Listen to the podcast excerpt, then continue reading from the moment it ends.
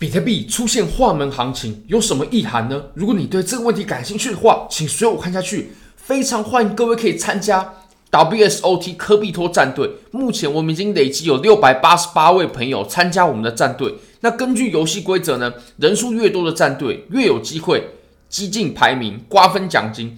而且我们在去年，我们也是完赛的时候华语的第一名战队。非常欢迎各位可以点击下方链接。加入科比托战队，一同瓜分 WSOT 大赛八百万美金的奖池。好，我们回到比特币的盘面上。那我们先从日线上看起，我们来看一下，我们在昨天呢，我们也是从日线这单根 K 线开始讨论的。那我们今天呢，我们来研究一下这两根 K 线，因为在左右两边的 K 线呢，其实都非常短小。我认为，呃，能解读出来的东西并不是很多，意义并不是很大。那这两根 K 线呢？你可以发现它的波动也最大。好，那我们来看一下啊。如果说呢，我们把这两根 K 线啊重重绘一下，也就是我们把这两根 K 线啊重新画成它是同一根。好，那我们要画 K 线的时候，从首先呢，我们找开盘价跟收盘价，你会发现它几乎就在同一个地方，几乎就在同一个地方。然后呢，它往上哦，上影线是到什么地方呢？是到这里，是到这个地方。那下影线呢是到这个地方啊，所以它画起来就会是一根这样子的 K 线。那这种 K 线呢，它就是非常典型的十字星，也就是中间呢，也并没有波动，它开盘价跟收盘价几乎就在一样的地方。所以其实十字星啊，它是绿色的还是红色的，其实一点都不重要，反正就在很接近的地方。那上下影线呢，非常非常长，相较于实体的部分非常非常长，这个就很关键了，它可以显示。现在多空力量是比较均衡的，或者是说呢，它有可能是呃多空的一个转折点，或者说走延续哦。当然，我觉得后面这一句话有点多余了，也就是如果我们研究它的多空力量，就可以表明它是多空是比较均衡的。那我们来看一下啊，在这个地方我们怎么去看呢？我我认为这这根 K 线非常重要啊，就这样的 K 线组合。那首先。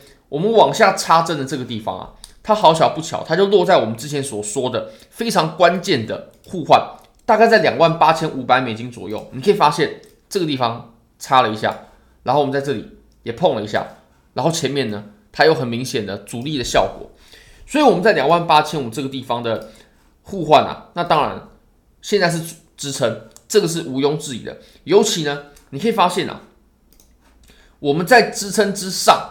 一点的地方，诶，我们就开始停滞了。我们并不是摸到这个支撑之后才开始停滞的，那就表示我们此处的支撑啊是要更强劲一些的。如果说比较弱势的话，那么 K 线就会直接触摸下来啊。不过你也你可以发现，我们当前的情况是，诶，在还有一段距离的时候呢，就开始停滞了，然后往下插了一根针，插到这个支撑的地方。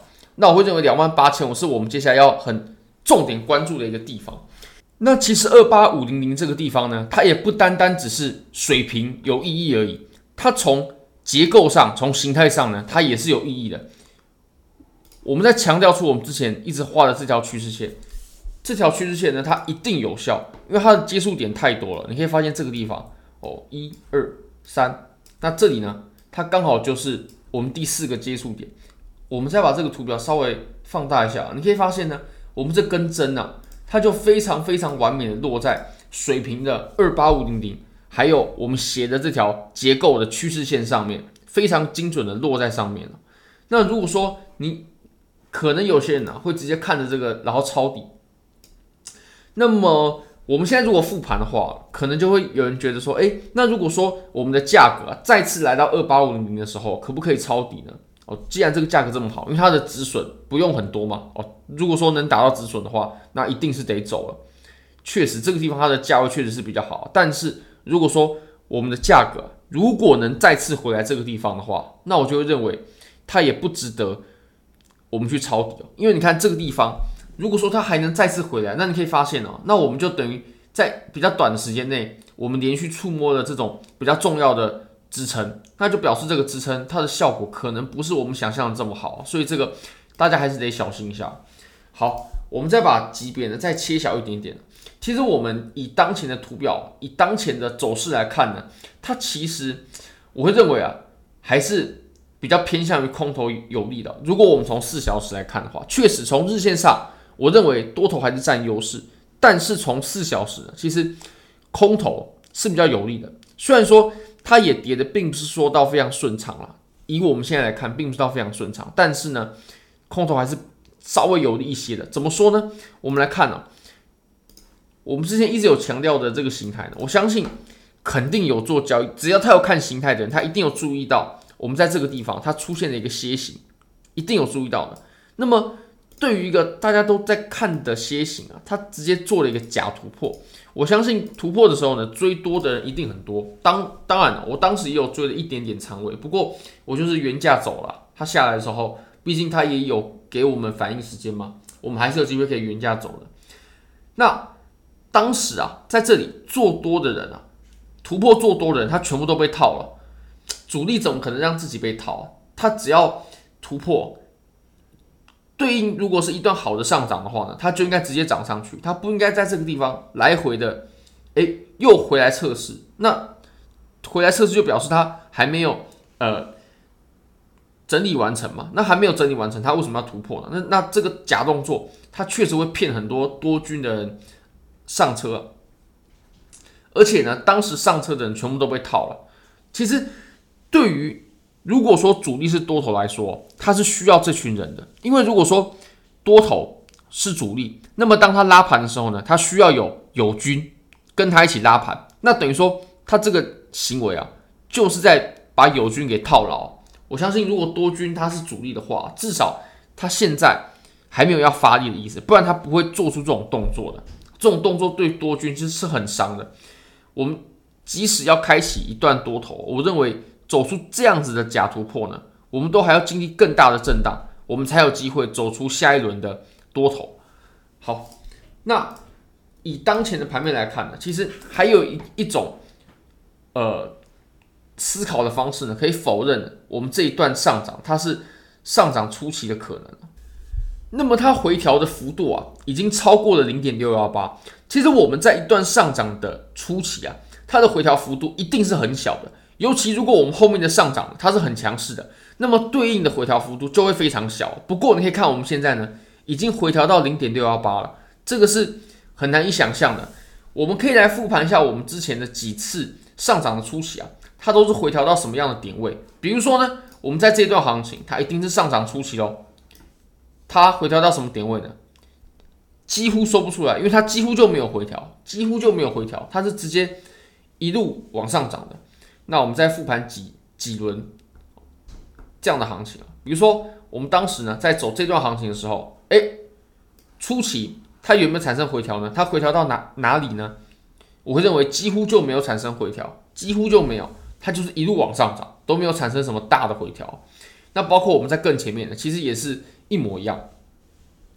好，那我们在这个地方回调这么深呢，我就认为，呃，它肯定不是一段。好的上涨，好，那我们再来看一下量能的部分啊。其实我们在昨天呢下跌的时候呢，它其实也是有量能配合的。那基本上我们如果把上述的几个重点整理下来，我们就可以发现，其实这波上涨它就是一个假动作，而且它在这里画了门，又把很多多做多的人、多军的人给套牢了。好，我们再切到一小时，那切到一小时的话，其实主要就是以。呃，震荡为主，我们还是看它什么时候破了这个区间，我们再做呃比较有方向性的动作会比较好。